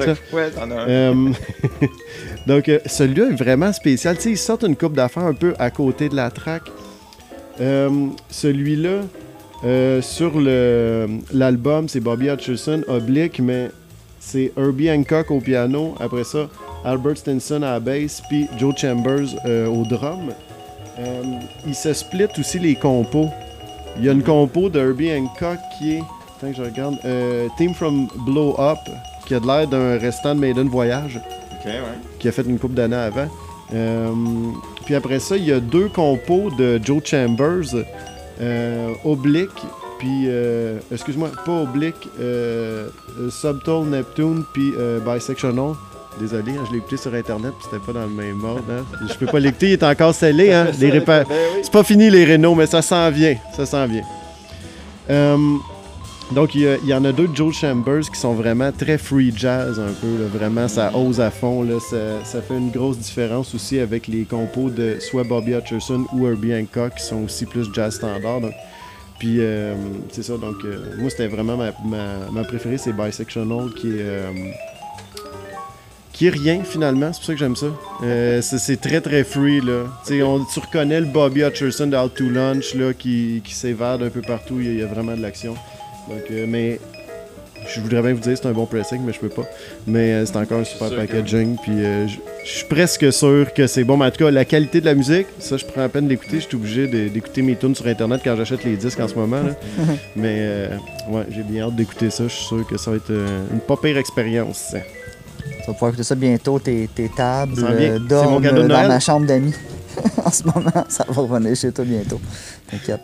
Euh, c'était juste ces arrivages, mon Ben, que tu avais Ben là, c'est juste ça. Ben, c'est bien parfait. Euh, ton petit dernier, euh, Fred, sur, ton, sur, le, sur, la table, qu'est-ce? Moi, désolé, j'ai dépassé le, le, le oh, en amener 15, on t'a de me limiter. On t'avait écouté. ben, en fait, c'est le, dernier album des Strokes. Strokes, c'est depuis que ça existe. j'ai toujours c'est un de mes bands préférés ever tout ce qu'ils font. J'adore. Julian, c'est mon chanteur préféré. Puis cet album-là euh, a fait que je vais bien psychologiquement depuis la pandémie. C'est sorti au printemps. Euh, je, me souviens que l'album est sorti, j'étais chez nous, Deep Press, puis c'était à mon tour de laver la toilette. J'avais à bas. J'ai dit, OK, je m'arrive dans la toilette. Pour de vrai, je suis le bord de brailler. Si je suis carré, dans le temps qu'on on, cancellait les tours, on cancellait la note, on ouais, tourné des blocs. Ah, Puis là, je me suis mis l'album des Strokes. Puis ça, ça, me, ça, me, ça a été de la vitamine, ça m'a remis droit. Puis depuis ce temps-là, j'écoute cet album-là. Euh, c'est une continuité d'amour euh, entre moi et les Strokes depuis tout ce temps Un album qui t'a fait du bien. Ouais, il me fait du bien. Puis même encore là, tu sais, je, mets ça dans mon char tout seul, je gueule les paroles dans mon char. J'écoute l'album avec les paroles, je les apprends par cœur. Puis tu sais, c'est rare que je fais ça. Mais les Strokes, j'aime bien chanter avec Julian. Cool. Euh, merci, euh, merci beaucoup d'être euh, venu nous parler ce soir. tu pars pas tout de suite parce que, comme à l'habitude, quand c'est pas un artiste musical qui vient et un autre genre d'artiste, on lui fait choisir un disque parce qu'on fait tirer des vinyles à chaque fois qu'à chaque émission, il y a un tirage qui vient avec, avec nos Patreons. Donc, tu pourras choisir un vinyle ici. oh, wow. Euh, euh, qu'on va faire tirer. Moi aussi, je pense que j'en fais tirer en avant. Ouais, non, nous autres, on, on, a déjà quelque chose qui est, qui est in euh, pour ça, qui va être. Ah oui, ok. Mais tu peux l'annoncer, ce qui s'en vient, justement. Ben, en fait, ton label qui sort ça. C'est ça, on travaille avec le Ben Bon Enfant, puis on a sorti ça en novembre l'année passée, donc ça fait un an et quelques jours. puis on, est, on a fini le premier press, le premier press en fait de 500 est terminé. Fait que là, je reçois cette semaine mon deuxième press de de 500. Puis le, vinyle, au lieu d'être euh, euh, noir, il va être jaune. Ah bon, ben on, a, mhm. euh, on a le vinyle à faire tirer. Ça va être le vinyle de bon enfant, ça va être le, le, premier... press de bon enfant. Ouais, nouveau press de bon enfant. Ah, ben c'est très cool. Donc, euh, nice. Fait qu'on va faire tirer ça parmi nos, euh, parmi nos Patreons. Merci beaucoup. Euh, voilà, donc ça, fait le tour, mon cher. Qu'est-ce qui. As-tu quoi qui s'en vient que tu voulais nous parler autre que ce qu'on a discuté? Parce que là, je sais que tout est stand-by. La pandémie fait qu'on est tout le temps un peu en attente. La NES, on l'espère en 2021 d'une certaine façon. exact. Ouais, prépare-tu une NES? C'est ça qu'on veut savoir. Ben, c'est sûr qu'il va y avoir de quoi. Là. Après ça, c'est de savoir dans quel quelle échelle ça va prendre. Mais c'est sûr, sûr, sûr, je ne resterai pas chez nous cet été à, mm. rien faire. on est correct. mais après ça, euh, on va-tu être 250? Parce que moi et Kev, on a pensé se déplacer là-bas Ouais. Donc, euh, il, faut, il faut que ça se fasse. 2022, on, on vise ça. Puis, nous, on fait quelque chose ensemble aussi. Oui, c'est vrai, on est en train d'avoir notre première collaboration. En fait, on a sorti l'album d'Alex McMahon, puis euh, mm-hmm. euh, Beau Carl Lepierre qui, qui a aimé l'album, puis parce que nous, on n'avait pas prévu, là, parce qu'Alex, lui, est arrivé, bon, j'ai un album, tout ça, mais ça s'est fait un peu rapidement, on n'a pas eu le temps de faire les vinyles. Puis Pierre, il a, voulu embarquer d'en faire la batch, fait là, on est en train Moi, je suis dans mon auto un matin, puis j'entends ça à Radio-Canada, la première tourne instrumentale, le, thème de l'émission, Expat. Puis j'ai fait comme, what C'est ah. quoi ça? Hmm. Ça sonne comme les années 70. Euh, c'est la, texture sonore est incroyable. Puis euh, j'ai fait un call ce matin-là. Euh, on, a rentré en contact avec toi par courriel, puis on s'est parlé dans l'après-midi. Tout à fait. Fait que moi, mon projet, ben, c'est fun, Alex, c'est un vieux chum, puis c'est, il y a une qualité de réalisateur, puis vraiment, là, c'était son premier projet que lui l'idée, que ça avait sa, sa signature à lui, parce qu'il a toujours travaillé en, co-composition, soit dans des projets ou comme réalisateur. Mais là, tu vois que sa, sa signature est assez, assez jolie. Pierre, t'es partout. Ouais. Ben, c'est parfait. À chaque émission, il y a un lien. Ouais, mais là, je suis là. Ça, s'est fait, ça s'est fait côté cette semaine, puis c'est parti oh, en, en, galvo. Là. OK. Ben, bravo. Février, probablement, si on est chanceux, euh, ça va être sorti. Excellent. Good. Bon, ben, on va checker ça. Euh, encore une fois, merci beaucoup. Euh, euh, on, va checker, on va checker pour la noce assurément l'année prochaine. Sinon, allez voir Ambiance ambiguë du Prince, allez voir les artistes.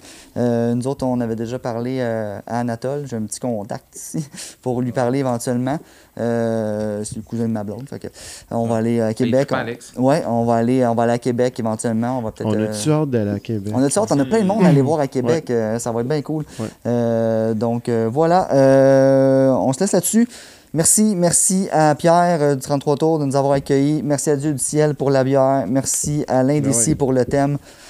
Merci à Fred d'être là. Merci Thierry, merci Ben. Écoutez la tune de l'Indécis au complet. Écoutez jusqu'à la, fin, elle s'arrête pas. qui fait l'Indécis, c'est un super beatmaker de Grenoble. J'adore le gars. J'avais remarqué que je la mettais à partir de notre début d'intro, mais là, je la mets à partir du vraiment début de la tune. Là. Ah, fait que là, là, vous l'avez vraiment au complet. Écoutez-la, euh, ça sonne, ouais, ça sonne encouragez le gars, puis il revient nous voir de temps en temps, donc allez le voir l'Indécis. Puis on l'espère l'avoir un moment donné à l'émission en ça, Zoom. c'est sûr que quand il vient ici, ça serait cool d'avoir un petit live sesh avec l'Indécis essaiera ça. All right, fait qu'on se dit euh, dans deux semaines. Ciao. Ciao. Merci,